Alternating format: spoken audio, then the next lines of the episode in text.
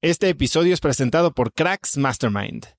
Cracks Mastermind arranca un nuevo ciclo anual y quiero invitarte a aplicar para ser parte de esta comunidad. Pero, ¿qué es Cracks Mastermind exactamente? Bueno, Cracks Mastermind es una comunidad de mexicanos y mexicanas con negocios exitosos. Pero no solo eso, también compartimos una mentalidad de crecimiento y buscamos vivir intensamente para tener resultados extremos que tengan impacto en nuestras empresas y nuestra sociedad. Como siempre lo decimos en Cracks Mastermind, agradecidos, mas nunca conformes. Fundó esta comunidad en 2021 para darle a sus miembros herramientas y experiencias que les permitieran escalar su negocio e incrementar su facturación al mismo tiempo que escalan el nivel de intensidad y de satisfacción en todos los aspectos de sus vidas. En Cracks Mastermind tenemos un lema, vidas intensas y resultados extremos.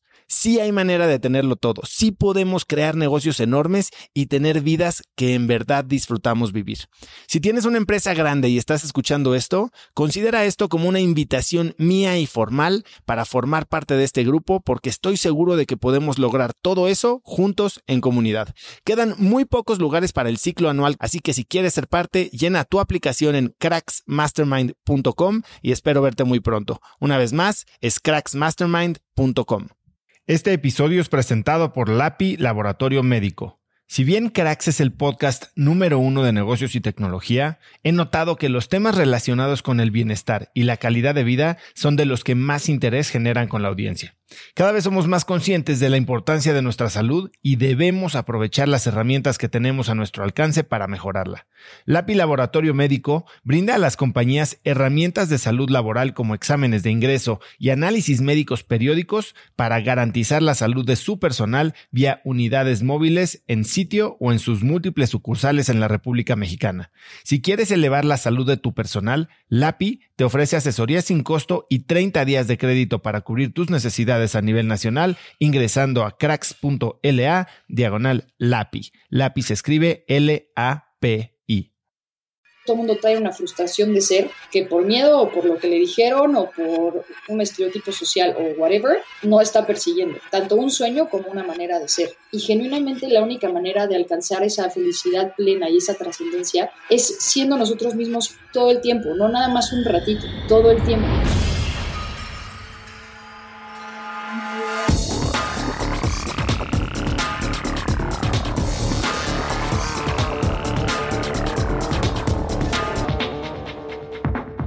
Hola y bienvenidos a un nuevo episodio de Cracks Podcast. Yo soy Osotrava y entrevisto cada semana a las mentes más brillantes para dejarte algo único y práctico que puedas usar en tu vida diaria.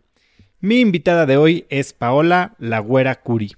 La Güera es promotora y defensora de la equidad de género en y a través del deporte. Ha sido reconocida por la revista Forbes como una de las 100 mujeres más poderosas de México y por la revista Quién como uno de los 50 personajes que mueven a México. Paula es una emprendedora prolífica. Confundó Etosarte, una feria que anualmente muestra más de 500 piezas de 60 artistas emergentes. Creó Food Sin Género, con el objetivo de dar pie a la Liga Mayor de Fútbol Femenil en el país y abrir las posibilidades para las niñas en el deporte. Y es creadora de Blue Women Pink Men, una organización que une el arte con el deporte para recuperar espacios públicos que promueven la reconstrucción del tejido social, el bienestar de las comunidades marginadas y la equidad de género. La Güera y yo hoy hablamos sobre mantenerte fiel a quien eres, de cómo enfrentar el fracaso, de saber pedir ayuda y sobre todo de su nuevo libro. Vamos a mi plática con la Güera Curi. Güera, muchísimas gracias por aceptar la invitación, qué gusto tenerte en Cracks. Pues es que aparte el nombre del podcast creo que queda perfecto con todo esto. usas mucho esa palabra, me dio mucho gusto cuando estuve oyendo tu libro y, me encantó que la usas y la usas y la usas y, y, dije, bueno, va a ser una plática al menos en la que estamos en el mismo canal. No, totalmente. Mi editor en algún momento me decía como, en este capítulo solo puedes usar dos veces cracks, o, una, o en este no la puedes usar. Entonces. Pues buenísimo, hay mucho que platicar y me encantaría entrarle porque tienes una historia bien, bien, bien interesante, ¿no? O sea, eres alguien que ha luchado contra estereotipos desde que eras una niña, ¿no? Y tienes este, esta mezcla extraña. Eres una mujer, eres una deportista, eres una artista, eh, eres una emprendedora y además tienes una parte que creo que como que puede englobar todo, que es un amor por la filosofía. Y, a mí me encanta la filosofía, no creo que me haya metido ni, ni cerca de lo que tú, o sea, tú entiendo que tu tesis la hiciste del banquete de Platón. Sí. ¿Por qué elegiste el banquete de Platón y qué, qué te da esa obra? Aparte estaba, estaba chiquita, o sea, era una, se, llamaba como el proyecto de la monografía y era en la prepa todavía, entonces pues todos escogían en otras áreas que no tenían que ver con filosofía y que yo escogiera eso, todo el mundo fue como, qué aburrido, eh, la filosofía es de flojera, pero yo encontraba muchas respuestas genuinamente que, porque yo toda la vida he sido una niña que tiene mucha curiosidad por el tema de la condición humana y soy muy sensible también. Eh, y el amor ha sido uno de los temas que pues creo que ha regido mi vida. Y no solo el tema del enamoramiento, sino como el amor por lo que, o sea, la, la, fuerza del amor más allá de, del amor que conocemos de pareja. Y entonces, en ese entonces mi maestra me recomendó y me dijo, oye, pues si te gusta el tema del amor, tienes que leer el banquete de Platón, que literalmente habla de eso. Y sí, sorpresivamente, yo nunca había escuchado a un escritor y en eso pues a un filósofo hablar del amor como fue con el banquete. Entonces fue una gran experiencia de, aprendí mucho sobre cómo funciona el amor a esa edad aparte, que pues es una locura. ¿Y qué es lo que más te enseñó de ti? O qué, qué, parte fue la que más conectó? Porque, bueno, en el banquete hay varios argumentos y todos como que alaban a Eros, ¿no? Eh, ¿Qué, parte fue la que más conectó? A mí hay una que me parece súper interesante, que es este aspecto de la creación y de los tres sexos y demás, y cómo se parten a la mitad los sexos. No sé, a ti, ¿qué es lo que más te conectó?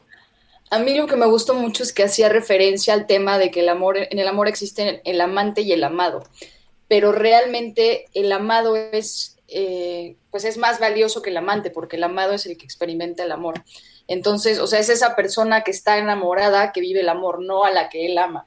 Y, como que no me había puesto a pensar que, que, hasta que no experimentas el amor, no, no estás, no te posee como tal, que es como Platón decía, que es esta posesión demónica de Eros. Pero los demonios obviamente son conocidos diferentes. O sea, un daimon es un dios y, es, es, una figura a alabar y es, es un estado que probablemente hoy sería lo que la gente que medita intenta llegar, cuando el amor te posee, ese estado llegas directo, es como este shortcut.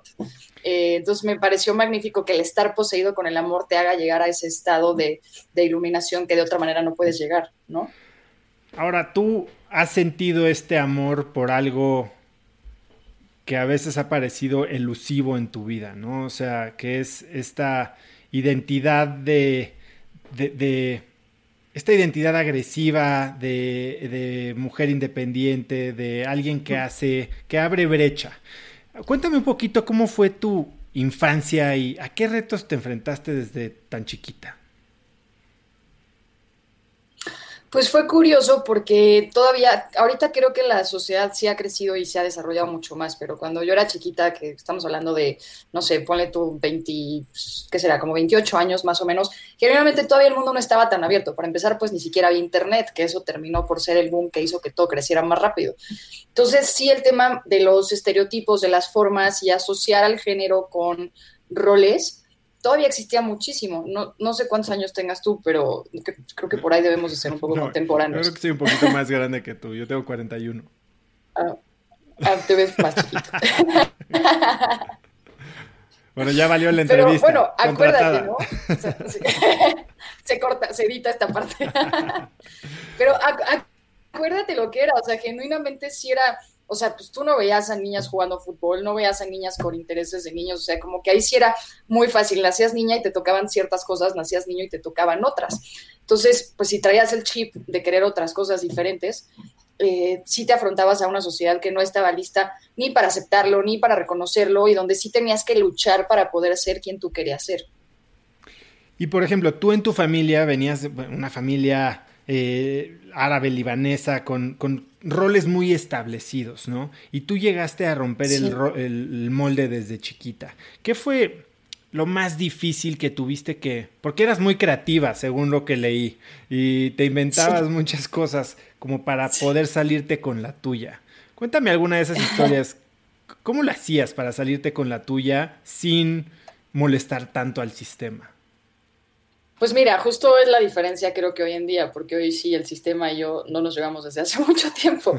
Eh, pero ahí, por ejemplo, me acuerdo mucho y me da muchísima felicidad que agarraba las cajas de los cereales de mi casa o cartón que encontrara y me ponía a hacer espadas de cartón. Y entonces las probaba así, le empezaba a pegar a cosas y las probaba para ver cuál de mis espadas eh, aguantaba más. Recreé una vez la espada de Zelda, cuando Zelda igual acaba de salir como la primera vez, copié la espada de Zelda, entonces me sentía así como Link, súper cool. Bueno, Zelda. Y, eh, perdón, Link. Este, luego también hacía plaquitas de detective. Entonces, ya cuando fue la más heavy fue que en la escuela me enseñaron a usar madera balsa y literalmente tallé mi, mi placa de FBI, la bañé en oro, o sea, ya era como otro nivel, pasé el cartón a la madera balsa así súper crack y me sentía yo, bueno, que neta ya traía una plaquita oficial. Jugaba mucho con mi imaginación y jugaba mucho en mi mundo. O sea, yo era una niña que podía encerrarse en su cuarto y estar horas como creando estas cosas con las que iba a jugar. Y luego yo solita ponerme a, jugar en mi cuarto, porque no es como que mis amigas me decían como, vamos a jugar al FBI. Pues tenían otros intereses. Entonces, pues yo me ponía a jugar literal, yo con mi imaginación y mis juguetes que había hecho solita en mi cuarto. Entonces, de alguna manera ahí sobrellevaba que la sociedad no estuviera como eh, pues lista o contenta con lo que a mí me gustaba hacer. En el libro eh, cuentas una historia, cuentas dos que me interesaron. Una, eh, cómo relacionabas lo que te traía Santa Claus con una aprobación por parte del sistema y después una historia que tienes con tu primo sobre una pistola de gocha.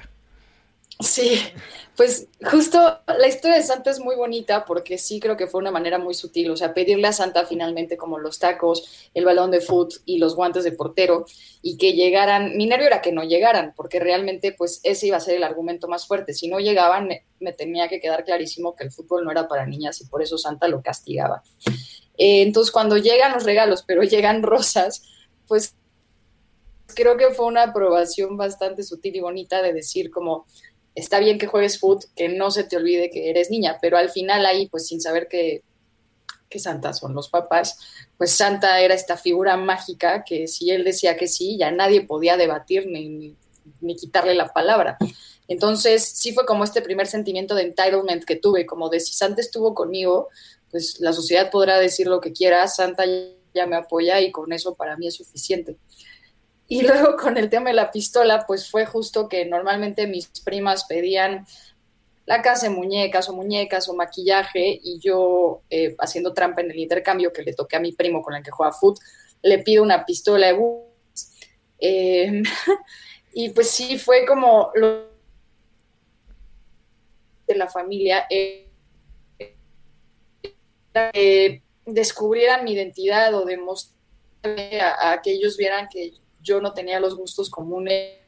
Entonces, pues atreverse yo enfrente de la gente todavía sí me daba mucho, porque a muchos juicios y yo veía que, todos intentaban cambiarme. Entonces, la pistola y, y festejarla, pues era como aceptarlo y, y eso me da. Desde eso, pues lo que hice fue echarle la culpa a mi primo, como de no sé por qué me regaló esto, no sé qué le pasa, cómo se atreve. Y de ahí me fui feliz con mi pistola de bullets. Algo que te oí mencionar alguna vez, entonces eh, me gustó mucho de tu libro que haces mucha referencia a libros, ¿no? Y, creo que así te manejas en tu vida, no, fue simplemente un ejercicio para darle forma al libro y eso me gusta mucho. Y alguna vez oí que mencionabas el libro de Blink de Malcolm Gladwell y, y tienes esta visión de cómo en un parpadeo la gente puede cambiar su rumbo de vida pensando o, tratando de darle gusto al resto de la gente, ¿no? Y, por un momento tomar la decisión más importante que lo va a definir. ¿Tienes algún momento así en el que creíste estar cerca de, y, viendo hacia atrás, estuviste cerca de abandonar todo tu sueño? Sí, fue un momento súper fuerte que estaba yo pasando por una etapa que, o sea, yo no sabía, pasaron casi ocho años de mi primer panic attack, que es el que platico en el libro que me dio cuando hice Wicked, a que me lo diagnosticaran. Yo nunca había ido con un psicólogo ni con un psiquiatra, entonces yo genuinamente pensé que tenía una enfermedad mortal que no sabía qué era. Entonces, mi, mi entonces socia de etos era, era judía y me dijo, oye, ¿por qué no vas con mi psicóloga? Eh, pues yo creo que ella te puede ayudar. Y la psicóloga era judía ortodoxa. Eh, pero yo nunca había ido a una psicóloga en mi familia, somos esos que, que no creen en, en, los psicólogos. Entonces nunca se había usado ese método. Y la verdad es que estaba yo tan mal por tantos ataques de ansiedad que ya tenía trastorno de sueño, trastorno alimenticio, estaba en una etapa fatal de mi vida emocionalmente y físicamente. Entonces fui con esta persona que el primer día me recibe con un libro que decía, o sea, se llamaba cómo, cómo sanar y curar la homosexualidad. Me dijo que todo mi problema, el problema de toda mi vida había sido que yo todo el tiempo había estado en contra de las reglas y de las normas sociales y eso es lo que me provocaba los ataques de ansiedad. Entonces, que era tan sencillo como entender que yo había estado equivocada y que nunca había sido gay y que tenía yo que dejar de hacer todas las cosas que creía yo que eran especiales y en vez de eso adaptarme más a la sociedad y cuando me dejara de pelear con ella, ya iba a estar yo bien. Estaba tan mal yo que aparte, o sabiendo que ella estaba completamente mal, entre el, igual si le digo a mis papás que finalmente no soy gay, les va a dar una cierta emoción, voy a poder estar más tranquila. Empecé a tomar ese camino y estuve en ese camino un par de meses. Llegué a la casa y les dije a mis papás, ¿qué creen? Pues que no soy gay, he estado en el error toda mi vida. Este, empecé a hacer como lo que ella me dijo que había que hacer, como salir, este, literal, ella es como sala, antros, liga, o sea, cosas que yo jamás en la vida había hecho porque no soy yo. Y fue la única etapa en mi vida, porque yo si algo he tenido es que siempre he sabido quién soy y lo que quiero y he sido súper necia para perseguirlo. Estaba tan mal en ese momento que me dejé convencer, obviamente no, pero sí lo, sí lo intenté. Y ha sido la etapa más fea, más infeliz, o sea, literal, la más desfavorecida de toda mi vida. La pasé terrible, terrible hasta haber perdido el sentido de mi existencia porque me abandoné a mí. Fue la única vez en mi vida que me dejé a mí. Qué impresionante esta historia, no la conocía, gracias por compartirme la güera. O sea, fuiste con alguien que de verdad te hizo cuestionar tu identidad. Una que, si de por sí había sido, es una identidad difícil de aceptar, eh, te habías adueñado de ella, ¿no? Y bueno, creo que lo has hecho el resto de tu vida. ¿Qué es lo que te hizo darte cuenta que, que no era así, que sí eras quien tú creías ser? ¿Cómo, cómo sales de ese, de ese rayo, eh, el tractor beam que te está jalando al sistema y a regresar al, al closet, básicamente? Es que había una parte, está súper fuerte porque genuinamente no solo no me dejaron de dar los panic attacks, me daban más y me daban más seguido. Eh, y estaba yo cada vez peor. Hasta que me di cuenta que, los panic attacks de repente tienen un lado muy, muy, extraño, que es cuando yo no estoy tranquila o algo en mí me está diciendo como esto no, me dan. Y en ese momento literal me daban porque era como mi cuerpo, o sea, zarandeándome, diciéndome como, ¿qué estás haciendo? Esta no eres tú. Y, y, los panic attacks pasaron de darme por lo que en su momento me daban, que era estar en todo este proceso, no de aceptación, porque yo siempre supe, pero pues de entender lo que iba a conllevar el ser gay en mi realidad, con mi familia, con la sociedad, que por eso me daban, a darme porque no me tenía a mí. Y esos fueron los peores panic attacks que he vivido en mi vida, porque literal era una crisis de existencia, o sea, no, el no entender un sentido ni un propósito y eso hace que la vida literal se deje de entender. Y todo esto a raíz de que me dejé a mí. Entonces se, se muere nuestra primera perrita en ese proceso y yo me acuerdo de, porque aparte ella, o sea, no solo eso, me mandaron, me mandó con un psiquiatra que me mandó así tres medicinas de que ribotril, linderalisil, lexapro, o sea, tres medicinas que son fuertísimas me las mandaron todas y yo vivía drogada en la medicina, o sea, perdida de mi vida, viendo a mi vida pasarle todo enfrente de mí, sentía que yo no la podía alcanzar. Entonces ese día que se muere mi perrita, que, que yo sentía el dolor, pero no podía llorarlo porque estaba tan, o sea, mis niveles químicos estaban tan, exacto, esa es la palabra, exacto, sin sentido, que ese día subí, agarré las medicinas, las tiré a la basura, que es peligrosísimo hacer porque no puedes quitarte esas medicinas así, las aventé a la basura y dije, nunca más Em, y, así fue como empecé a regresar a, a mí. Güera, este tema de las eh, de los panic attacks es una de las partes que más me intrigó del libro porque después hablas como en el GSMP, este curso, bueno, esta maestría, curso eh, que tomaste en Estados Unidos. Al final, en tu presentación final, mencionas muy puntualmente que estuviste presente. Y, y yo relaciono un poco esto que te pasaba de los panic attacks, pues estando presente en un momento de transformación, que tal vez ahorita nos cuentas un poco la historia de cómo te daban los panic attacks durante tus presentaciones de Wicked, y después esta diferente manera de presentarte como presente, tranquila y totalmente en control. ¿Cómo, ¿Cómo logras pasar de, o sea, para alguien que estás viviendo este tipo de situaciones, ¿cómo controlas hoy cada vez que te vas a presentar, cada vez que vas a, ponerte en riesgo o a exponerte, que estás muy expuesta el día de hoy? Eh, ¿Cómo controlas esos sentimientos?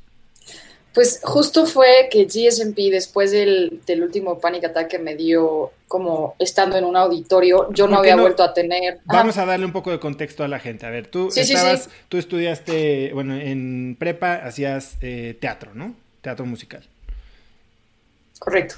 El, era una de las cosas a las que yo me quería dedicar, una de las más que me dijeron, ahí la premisa era como esa, ni siquiera es una profesión, te vas a morir de hambre. Entonces yo quería actuar y cantar, pero bueno, no pasó. Pero sí estuve un buen rato en teatro musical en la escuela y después de ahí entré a una de las escuelitas de Ocesa para llevar a cabo una de las primeras presentaciones que se hizo de Wicked en México. Eh, yo me quedé con el papel de la bruja verde después de haberlo estado persiguiendo mucho, en, que me lo dieran en la escuela, no pasó ahí, entonces me lo ofrecieron en, la escuela de, de. Y eh, justo después, o sea, yo presentaba Wicked y al siguiente día me iba a Florencia a estudiar Bellas Artes, pero era la primera vez que yo me iba sola, que iba a Europa, que me iba sin mi familia, que estamos acostumbrados a viajar 80 familiares al mismo tiempo, pero sobre todo era un viaje al que yo me iba para, pues, para platicar conmigo y entender el tema de, de ser gay, o sea, como ya decírmelo de frente, empezar a vivir con eso. Y eso es lo que representaba el viaje a Florencia, y por eso llevaba tanta carga emocional. Entonces, estando en la función de Wicked un día antes, en una de las funciones, perdón, el penúltimo día antes de irme, eh, termina el primer acto y yo me acuerdo justo de tener esa sensación de repente de estar cumpliendo ese sueño, eh, pero sobre todo era lo que representaba el papel de la bruja verde, que siempre había sido discriminada por ser color verde, y yo de alguna manera había convertido eso en mi historia, que, yo había tenido el tema de, ser gay, de que me gustaba el fútbol, de todo lo que me había gustado diferente. Entonces dejé de hacer el papel y realmente me estaba interpretando a mí. Ese 20 me cae justo a la mitad del primer acto, entonces cuando me bajan de la voladora, porque termina ella volando en el primer acto, de repente empiezo a sentir yo una sensación de, sudor, de me sube el latido del corazón, náusea, y de ahí pasé a estar vomitando 40 minutos en el baño sin que nadie me pudiera levantar. Nunca en mi vida me había pasado, yo, no, yo pensé que estaba intoxicada o no supe qué me estaba pasando. Y de ahí me iba a Europa. Entonces, pues fue muy fuerte estar viviendo toda la experiencia de Europa, eh, en los hospitales, visitando todos los hospitales de los lugares a los que iba, pensando que sola, sin hablar varios de los idiomas, y que en ningún hospital me pudieron dar un diagnóstico de que eso era un ataque de ansiedad. ¿Y cómo, por ejemplo, logras vencerlo, ¿no? O sea, hoy, hoy cómo controlas ese sentimiento, no sé si todavía sientes que de repente te burbujea o si es algo que ya solucionaste por completo. Hoy cómo te preparas para una presentación. Pues ahorita es, las primeras era horrible, o sea, volvía yo porque obviamente me venía la remembranza de ese momento y me daba muchísimo miedo que ya hoy volviera a ser un sentimiento que me diera. El más fuerte fue antes de dar mi plática en el Auditorio Nacional hace dos años, porque pues ahí sí ese foro ya es una locura, o sea, enfrente de 13 mil personas, ¿no? Eh, entonces, al principio que empecé a dar conferencias, pues sí, me volví a dar, me daba previo, gracias a Dios, me daba previo, no me daba en el momento. Yo soy de las que pisa el escenario y me transformo, como que ahí todo se queda atrás y todo se va y, me vuelvo en ese momento. Pero el escenario tiene un efecto muy chistoso de estar como en un tiempo alterno a la realidad, que por eso yo mencionaba que ese día en GSMP sí intenté como darme cuenta del momento en el que estaba, de estar presente de lo que decía, de lo que veía, porque el escenario pasa mucho que pasas, performeas, sales y como que luego ni te acuerdas bien de eso, es una sensación muy rara, no sé por qué pasa así, debe ser la magia de, de eso.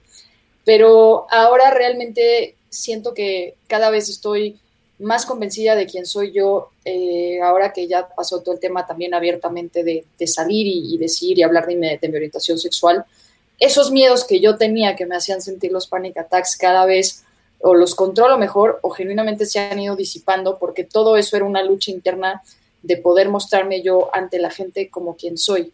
Y como cada vez, eh, pues lo he trabajado obviamente en terapia, con experiencia en la vida, con la gente que está cerca de mí, pues cada vez eso mejora pues cada vez los panic attacks ya van perdiendo, finalmente.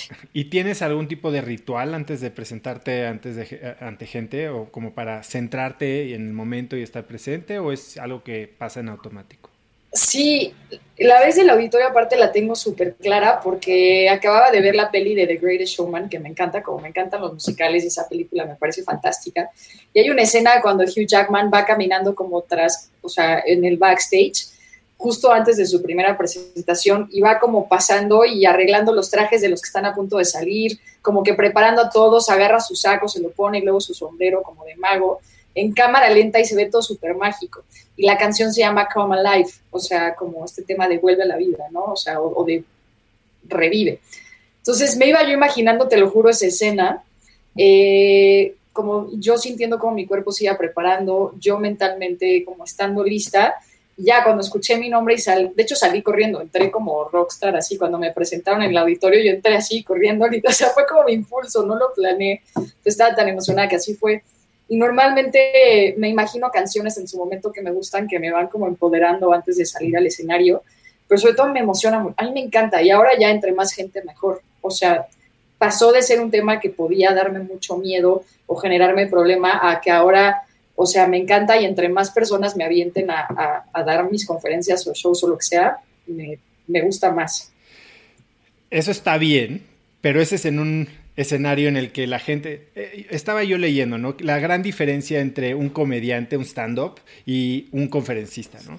Que el, el stand-up básicamente va a, tratar de convencer al público y que el, conferencista ya trae esta aura de experiencia y la gente pues ya pagó por verte porque sabe que les vas a enseñar algo. Ahora, tú has tenido otro tipo de situaciones en las que te vas y te presentas ante, una, ante un público hostil. Y estoy hablando, por ejemplo, del día que se lanza eh, la Liga de Fútbol Femenino. Eh, a ver, vamos a entrarle un poco, eh, para aprovechar el tiempo, a todo esto que has hecho por el fútbol, eh, por la equidad de género, por obviamente utilizar el fútbol, la mezcla con el arte, que es algo que amas tú tanto, para brindar oportunidades y mejorar la calidad de vida de, zonas marginadas. Cuéntame un poco en qué momento decides pasar de toda esta estudiante que experimentaba y demás a desde los 22 años convertirte en una emprendedora de altísimo impacto. Pues fue o sea, justo yo toda mi vida de alguna manera sí estaba acostumbrada a estar combatiendo al sistema, de una u otra manera, ya fuera la sociedad o en su momento ya un sistema como una Federación Mexicana de Fútbol y una Liga Mexicana de Fútbol. Eh, también creo que ha sido que en ese momento, por ejemplo, cuando pasó toda la liga, yo no tenía idea que Fútbol sin género se iba a convertir en lo que se convirtió y que yo me iba a convertir en esta advocate por el tema de gender equality.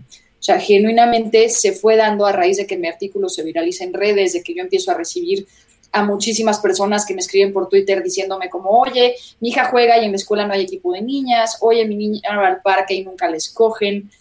Fue muy, o sea, pasó de ser un tema de estar yo buscando abrirme espacio para mí y aceptación para mí, a de repente entender que compartía la historia con muchísimas más niñas y niños, no solamente niñas, que no había nadie bueno, hablando específicamente del fútbol, nadie estaba haciendo nada. O sea, yo no podía creer que veintitantos años después una niña siguiera afrontándose al tema de que le dijeran que el fútbol no era para ella por ser niña, por ejemplo. Y ahí es como creo que it gets real. O sea, creo que toda mi vida viví fútbol sin género sin saber que se iba a llamar fútbol sin género, pero sí fue esto de, de, tener que estar, o sea, pues yo llegaba al parque y que no te escogían, o la anécdota de las niñas dos por uno porque son de chocolate, siempre tener que llegar a demostrar a la cancha, porque si llegabas como niña, pues lo que pensaban es, seguro es malísima, ¿sabes? Eh, entonces todo eso creo que me fue preparando de cierta manera y, pues sí también te vas haciendo más fuerte y te vas haciendo más valiente para que cuando llegara a ser el tema de representar a muchas más mujeres y muchas más niñas en el tema del fútbol, pues pudiera estar yo lista para pelearme contra un monstruo como lo fue la Federación Mexicana de Fútbol.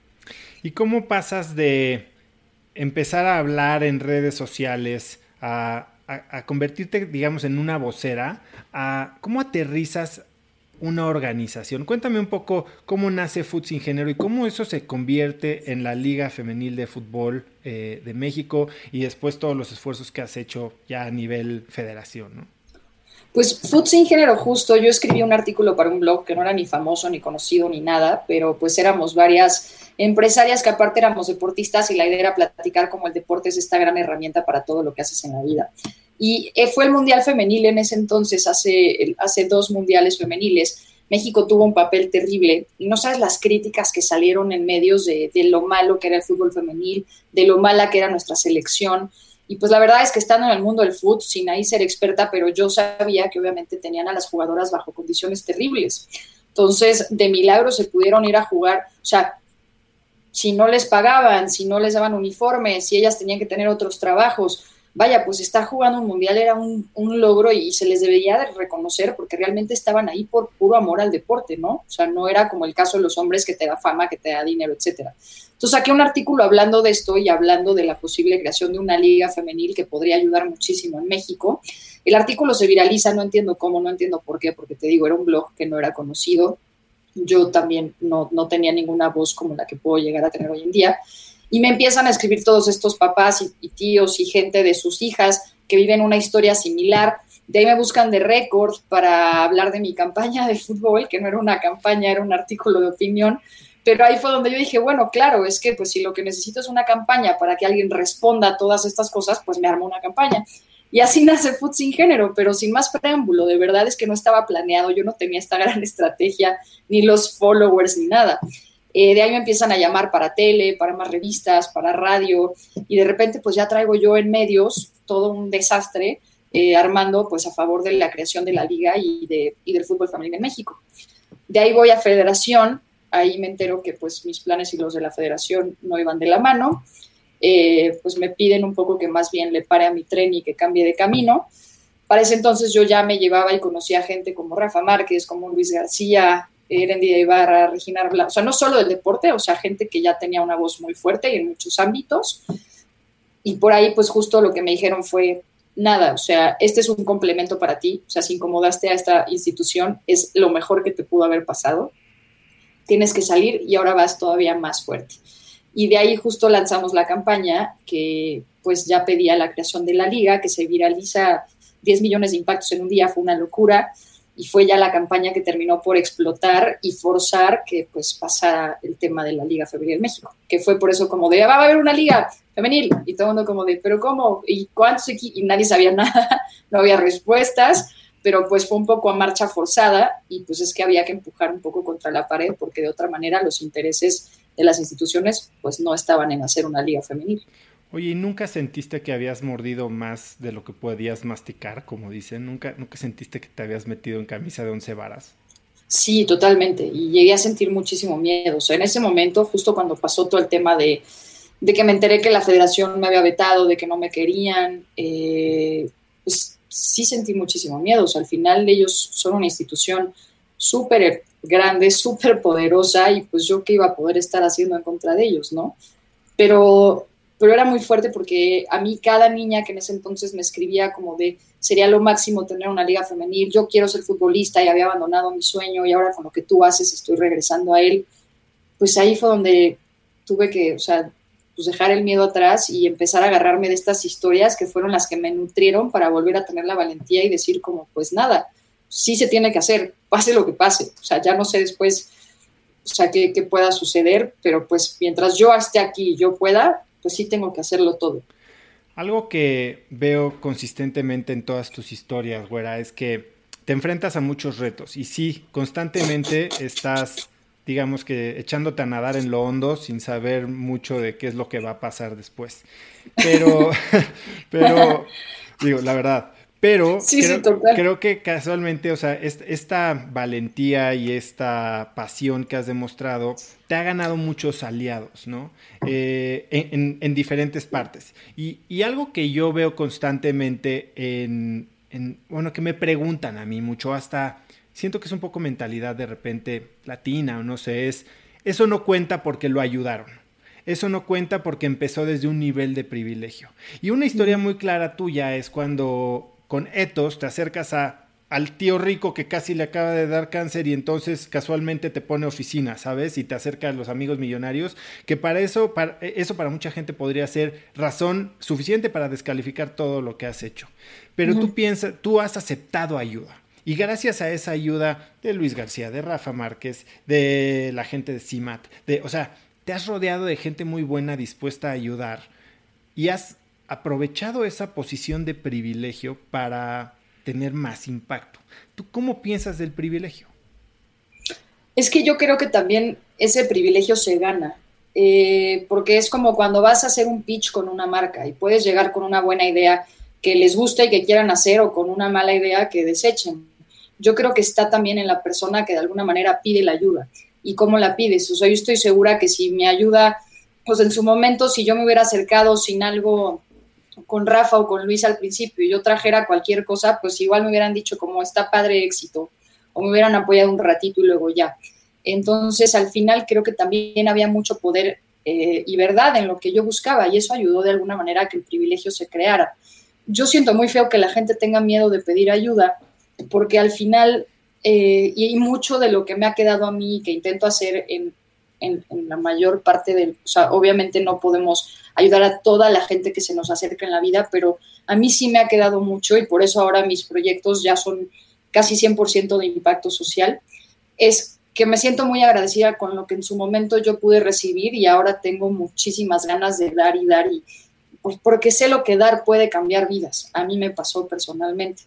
Pero te digo, o sea, igual a mí me llegan 10 propuestas de niñas que quieren hacer algo parecido a Food Género al día y pues yo puedo ver la niña que sí está al tiro, contesta todos los días, me enseña ya como una idea, o una niña que solo me dice como, oye, pues como que me gustaría, pero no estoy segura, y le digo como, a ver, preséntame algo, y en eso me deja de contestar, por ejemplo.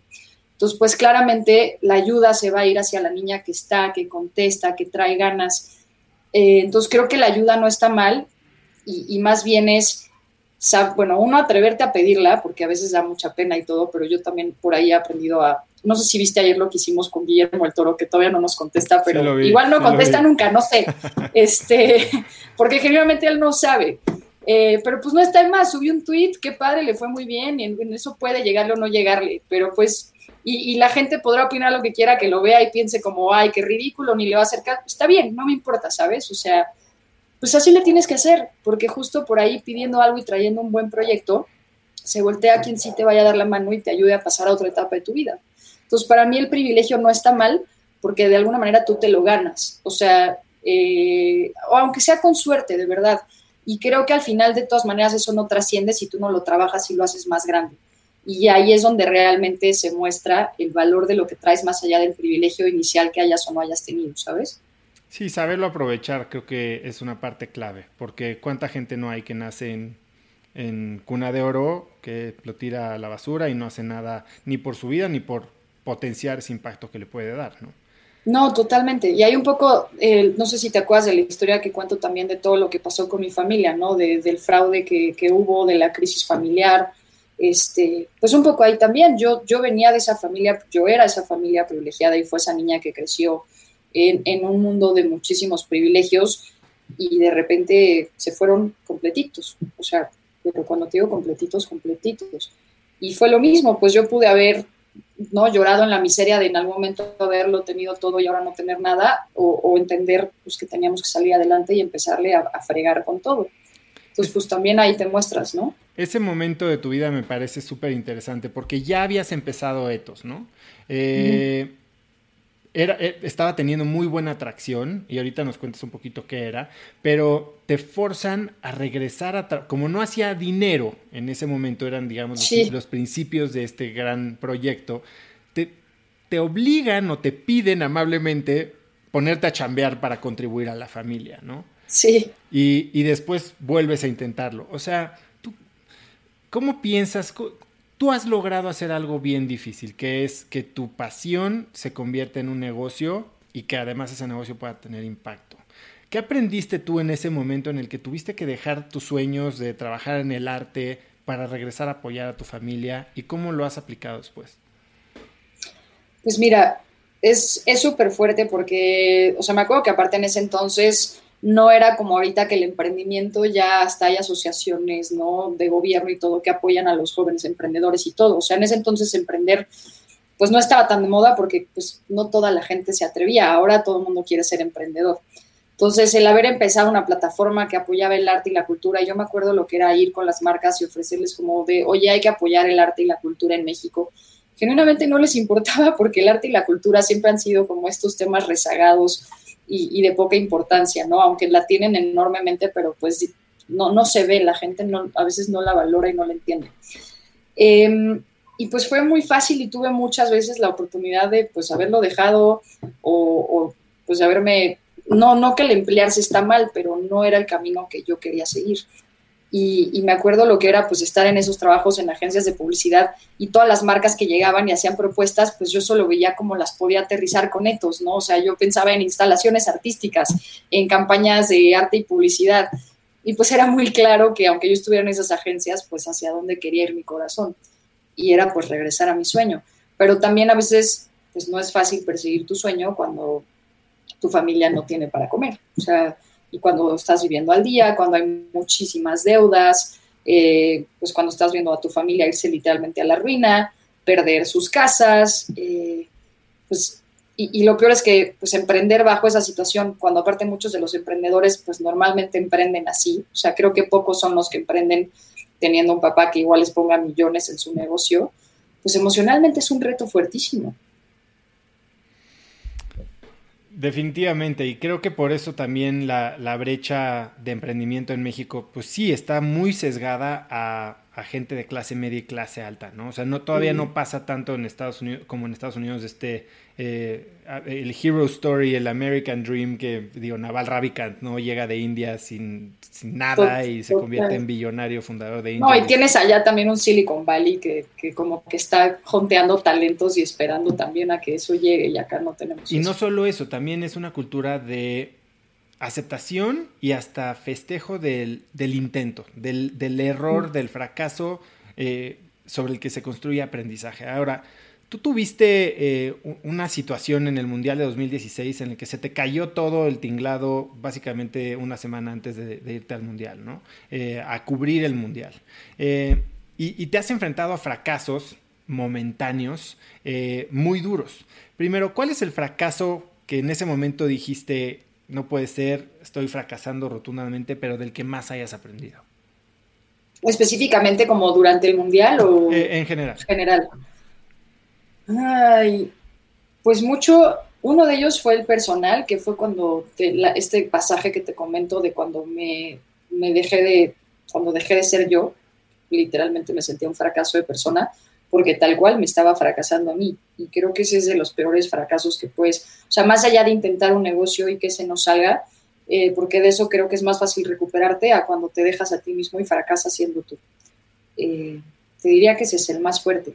Y en tema de, intentar algo y no lograrlo, eh, pues nuestro, nuestro primer etos fuerte que fue en Expo Vancomer Santa Fe, o sea, la verdad es que nuestras ferias de arte les iba bien, pero pues no eran, no es un negocio millonario, o sea, al final ganábamos tantito y mi hermano y yo ya sentíamos que era lo máximo, pues porque al final lo primero que ganas de un proyecto 100% tuyo, aunque no sea mucho, pues para ti es súper valioso, pero pues no nos daba, creo que para vivir un mes, ya sabes.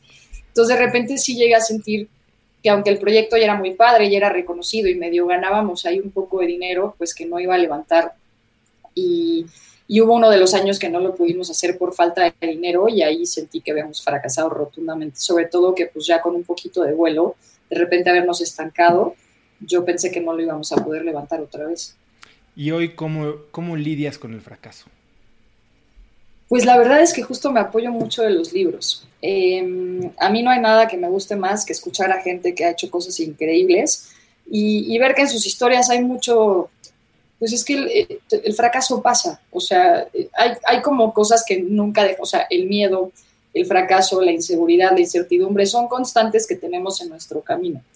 Y creo que es un poco el, el aceptar, que, que, es lo que me pasó también con los panic attacks, que es aceptar que vives con ellos y que te van a acompañar. Entonces, creo que es más bien saber que va a estar ahí, o sea, en, tu cochecito de hacia dónde vas. Y esto lo leí con Big Magic, con Liz Gilbert, que dice, como vas en el coche y tú vas con todos esos amigos, ¿no? Amigos entre comillas. Pero ahí van en el road trip contigo y está perfecto. Vas a cantar canciones con ellos, vas a contar chistes y ahí van a ir contigo hacia donde sea que vayas. Lo único que jamás puedes permitir es que manejen. Eh, es que manejen, exacto. Y me pareció fantástico. Es que claro, ¿no? O sea, ahí va a estar siempre y cuando tú no le cedas el control, el camino y el destino. Y, me pareció espectacular. Nunca había oído eso, pero me parece increíble. A mí me encanta Elizabeth Gilbert también. Se me hace, digo, más allá de las novelas, se me hace que tiene una manera de pensar increíble. Y es divertidísima de leer aparte, eso es muy chistoso. Oye, algo que has hecho bien exitosamente, tanto en temas de arte como de fútbol, es capturar las oportunidades. No eres alguien de una mente muy ágil eh, que, que, hace que las cosas pasen muy rápido y por eso me identifico mucho contigo en el sentido de que, o sea, eres muy orientada a la acción, ¿no? Y algo así hiciste con el tema de Volaris, ¿no? La cascarita esta. Cuéntame esa historia. Qué locura también, ¿no? Porque este tema de ser adictos a la adrenalina es padrísimo, pero vives en un constante de macre espectacular también, entonces... lo hablaba con Marta de baile hace poquito, me decía exactamente lo mismo, que bueno, pero ya se aceptó como ella, ¿no? Antes se quejaba mucho que siempre estaba estresada y que no quería ese ritmo de vida y ahorita en la cuarentena se dio cuenta que así es, y eso es lo que ama de ella y eso es lo que la empuja, ¿no? Está buenísimo, es que sí, también, pues claro, ¿no? O sea, no para un segundo esa mujer, qué bárbara, está cañón. Pero pues sí, y nos encanta también, ¿eh? creo que es parte de nuestro modus vivendi de, estar hablando de nuestro estrés mientras nosotros lo provocamos. Entonces también. y pues Cascarita Volaris fue el caso también, ¿no? Volaris sube este tweet súper desafortunado en pleno Mundial de Rusia diciendo que las mujeres somos súper tontas para el fútbol. Bien buena onda les contesto yo y los reto a una cascarita y en eso se arma la de San Quintín en redes sociales y todo el mundo empieza a querer participar en la cascarita y de repente ya somos viral y trending topic en Twitter. Volaris desaparece eh, y pues inteligentemente Aeroméxico me busca eh, pensando que era una campaña, by the way, o sea, Aeroméxico como de, oye, ¿y esta campaña con Volaris qué onda? Y yo como, pues no, mano, no hay campaña. ¿Cómo? ¿Fue 100% orgánico? Sí, segura, no hay contrato ni nada. No, no, no. Bueno, le entramos. Y de ahí, pues, a una semana después, estar haciendo el evento que fue justo Estado Zombie, una semana, completa locura total.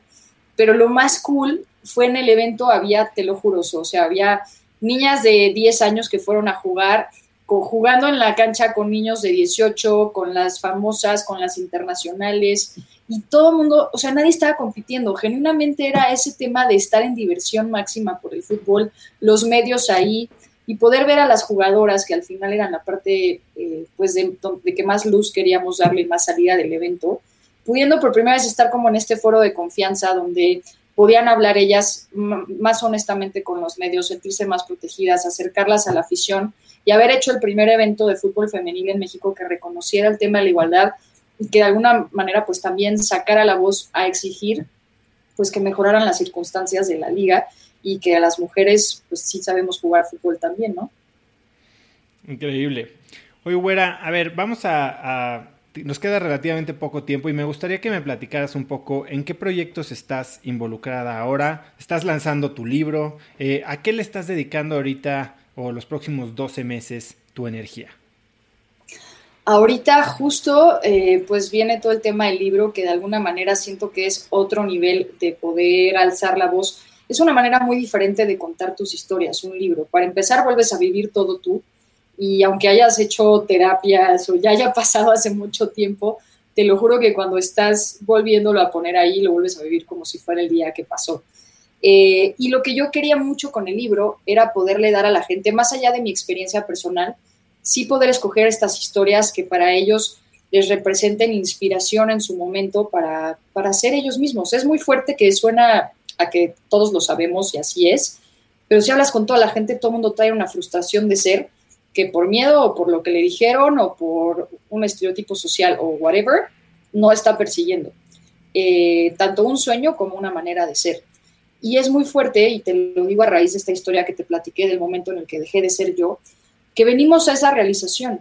Y genuinamente la única manera de alcanzar esa felicidad plena y esa trascendencia es siendo nosotros mismos todo el tiempo, no nada más un ratito, todo el tiempo. Entonces, ese es el mensaje que yo quería transmitir y, mucho de la razón del libro. Ahorita que de, alguna manera los proyectos ya funcionan, ya están y tienen sus diferentes retos, pero más en cómo dejar de estar haciendo yo cosas y poder más dejarle a la gente o llegar a la gente o estar para la gente. Sobre ese camino también está Blue Women Pink Men, que es el proyecto que tenemos de recuperación de espacios públicos a través del arte y el deporte. Y para este año traíamos una locura de espacios, eh, unos talleres de igualdad, clínicas de fútbol, que pues ahorita con todo el tema de la pandemia se puso en pausa, pero pues la idea es llenar de color no solo la ciudad, ya estamos hablando con estados de la República también, para poder, sobre todo pues ahorita que viene este tema del regreso al espacio público, ¿no? Que va a ser todo un reto. Y, pues estaba yo pensando en la locura de que por ahí si Guillermo el Toro nos contestaba, pudiéramos hacer algo de México con fútbol femenil para la pantalla grande, no sé, que nunca se ha hecho. Y pues una vez más como, pues no solo tener el tema de que México lo hable como país y lo haga como país, sino agarrar todas estas historias de todas estas niñas que me siguen llegando todos los días, que yo justo me sigo desesperando, que digo, es que, es que me siguen escribiendo niñas que me dicen o que no las dejan o que las molestan o que algo les pasó y que siento que la mejor manera pues es poniéndolo ya a este magno, ¿no? O sea, esta magnitud enorme como lo podría hacer el, cine con una figura como pues, Guillermo el Toro, por ejemplo. Y, yo normalmente todas estas travesuras las hago en silencio, pero ahorita pues me animé a ponerlo por allá afuera a ver si algún botón mueve y alguna otra locura pasa, no sé. Pues estoy seguro que algo se te dará.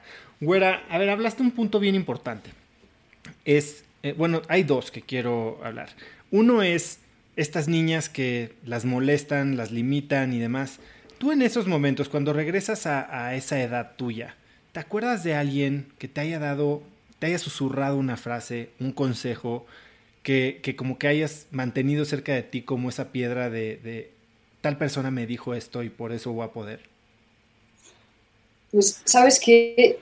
Yo, pues, yo era, era así que Vivi, ¿por qué no eres una niña normal?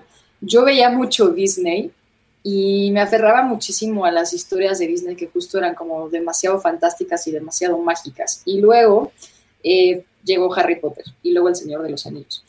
O sea, son como las cosas más allá de una persona existente que, que sí, o sea, mi familia estuvo conmigo, toda la vida me han acompañado con consejos de amor, con apoyo y, y con buena guía para ser una buena persona. Pero yo veía mucho esta como lucha eterna del bien y el mal que se veía siempre en las películas o en Harry Potter o en El Señor de los Anillos. Y, yo me adjudiqué solita este papel de que si en algún momento yo podía jugar algo importante para el mundo en esta lucha eterna del bien contra el mal y poder hacer algo importante, pues me prometí a mí misma que no lo iba a dejar pasar. Entonces no sé si fue porque lo pedí que me llegó, porque de repente la ley de atracción es bastante poderosa y funciona en maneras misteriosas. Em, pero yo veía pues a Aragorn, a Gandalf y a todo el mundo así peleando contra los orcos y el rollo Harry contra Voldemort, y yo quería estar ahí, o sea, yo quería ser uno de esos personajes luchando por el bien del mundo. Eh, y pues maybe sin magia, o bueno, sin magia que no se vea, porque sí creo que ha, habido mucha magia en este camino, pero siento que, que, llegué a esa batalla y, es, y siento que es en la que me encuentro ahorita todavía. Y la segunda cosa que te quería preguntar es, hablaste de ser tú todo el tiempo. Eh, creo que esa es una parte bien difícil, porque si bien a veces a ver, difícil primero es entender quiénes somos, ¿no? Que muchos no lo sabemos y estamos siendo esa imagen que alguien quiere que llenemos. Pero una vez que lo sabemos, es difícil mantenernos fieles a esa 100% del tiempo. O sea, y eso luego nos hace dudar de nuestras decisiones y cuando dudamos de las decisiones no nos comprometemos, no le metemos energía y no hay resultados. ¿Tú cómo te mantienes fiel? ¿Tienes algún algo que te recuerde quién eres todo el tiempo? ¿O ya estás nivel sensei eh, que, ya y todo el tiempo sabes exactamente quién eres y eres fiel a eso? ojalá fuera estado sensei, me encantaría estar ahí, pero todavía no logro la iluminación. Eh, no, yo creo que es justo a través de hacer actividades que nos regresen a nosotros mismos. Eh, en mi caso, por ejemplo, lo es como cuando de repente me pongo a escribir, la pintura, el fútbol, salirme a caminar por las tardes con mis pensamientos, a imaginar y a pensar cosas.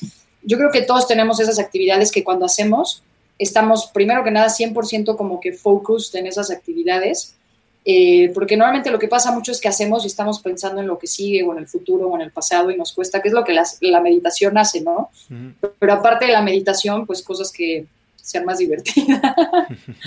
o sea, la meditación es muy heavy, pero a mí, por ejemplo, pues jugando foot me pasa, ¿no? O sea, se me olvida toda la vida y estoy 100% en ese momento presente en todos los aspectos que me complementan.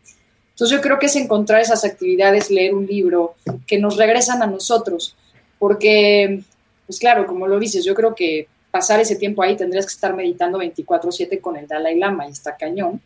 Entonces, como no tenemos esa oportunidad y hay muchas cosas que hacer en la vida, pues es darte, y creo que lo vimos ahorita con la cuarentena, o sea, a mí me pasó que había dejado de hacer muchas cosas que me regresan a mí porque estás inmerso en la cotidianidad, en el estrés del trabajo y todo.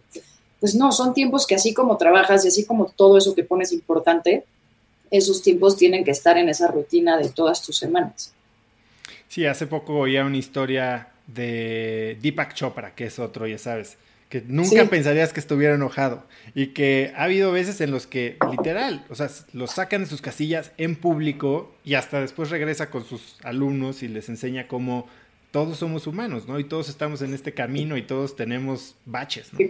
Ajá, vale. Güera, hablas mucho de la magia tú y una de las cosas que hablaste sobre los libros eh, es que, que, te dan estos momentos mágicos. Y ahorita me dijiste que los libros te ayudan a vencer los miedos, la inseguridad, la, el nervio, la incertidumbre. ¿Cuáles son los tres libros que más te han marcado eh, o, que más te han cambiado la manera de pensar? El, el, número uno, top uno, fue Shoe Dog de Phil Knight, el creador de Nike. Ese es mi libro favorito de la vida. O sea, aparte me fascinó y me identifiqué un poco con Phil buscando hacer este tenis porque él era corredor y amaba correr y estar buscando este tenis para él que se termina convirtiendo en el tenis para el mundo, ¿no? O sea, a mí me encanta como la gente que empieza persiguiendo un sueño personal que luego se convierte en un sueño colectivo. Eh, Big Magic lo estoy leyendo ahorita, pero de ya te puedo decir que 100% está entre, entre esos tres libros, me está fascinando. Y probablemente me iría entre Creativity Inc. para el tercero de Ed Catmull de Pixar y de Disney con, con Becoming de Michelle Obama. Me gustó mucho Becoming también. Mucho empoderamiento ahí. Totalmente, sí. Sí, y mucho como gente que fueron los primeros en, en hacer algo. Güera, si quisiera hacer una, una güera, un clon, y tuviera un laboratorio con sustancias y cada uno es una de estas características, y tuviera que meter todo a un decantador, ¿cuáles serían los tres ingredientes que necesito para hacerte? Ay, pues te diría valentía, em, creer, o sea, es que creer no es como tal un ingrediente, pero pues sí, como esta persona que, cree que las cosas pasan, o sea, tener la creencia de lo, de lo imposible, creer en lo imposible. Y pues no sé si magia puede ser el tercer ingrediente, si se puede, escogería magia. si existe mi máquina, seguramente existe. Existe la magia, totalmente. Entonces nos quedamos con tu máquina mágica. Cuando la hagas, me platicas. Que, digo, este año ha sido muy, muy raro, ¿no? Ha sido muy bueno y nos ha dado oportunidad de, tal vez, de pensar y repensarnos. ¿Qué es algo que has aprendido de ti este año? Ay, pues creo mucho em, como dejar de repente de estar esperando a que pasen cosas para provocarlas. Eh, a veces creemos que justo pues que tenemos más tiempo del que podría parecer y quedó muy claro ahorita con la cuarentena. Eh, y creo que por eso me animé a hacer lo de, lo de Guillermo del Toro ayer en La Locura, porque normalmente lo que yo hubiera hecho hubiera sido planearlo muchísimo, con buscar a alguien que lo conociera y, un poco asegurarme de que le fuera a llegar y pues más bien fue como, no, o sea, probemos y a ver qué pasa. Si no contesta tampoco va a pasar nada y, ya estuvo. O sea, me siento más tranquila habiendo hecho eso a, que no habiéndolo hecho o esperado a que fuera perfecto. Creo que muchas veces esperamos los momentos óptimos para hacer las cosas y genuinamente pues no sabes si ese momento óptimo va a llegar. Si llega, qué padre, reacciona en ese momento, pero de otra manera es creo que es mejor hacer las cosas como salgan, quizá no siendo perfectas, a que no hacerlas del todo. Y eso fue mucho lo que estuve reflexionando ahorita en la cuarentena. Increíble. Done is better than perfect, ¿no? Total, uf, está poderosísima esa frase. bueno, una última pregunta antes de dejarte ir, porque sé que te tienes que ir. Si pudieras escribir un mensaje en el cielo para que millones de personas lo vieran, ¿qué diría? ¡Ay! ¡Qué bonita pregunta! Pues ahorita creo que de la mano de lo que está pasando, yo pondría que es el mejor tiempo de ser tú. Me encanta. Bueno, es increíble lo que has logrado. Te tenía en el radar hace mil años. Este, mucha gente ha pedido esta entrevista, entonces yo creo que está muy padre y me encanta que me hayas dejado eh, entrevistarte ahora que estás lanzando tu libro. Eh, es increíble lo que has hecho por el deporte, por el arte, por eh, la equidad de género, por cualquier tipo de de manera en la que la gente puede expresarse como es en realidad y, esa bandera que traes de ser tú es verdaderamente admirable y pues te hace una verdadera crack, así que muchísimas gracias por estar aquí. Wow, es lo que te dije al principio. Creo que no podría estar en un mejor podcast como uno que se llame Cracks cuando todo el día estamos haciendo alusión a eso. Y felicidades a ti también. O sea, a mí estos proyectos me encantan. Lo que decía, I think you're a doer. Me identifico mucho contigo, que, que haces, que persigues.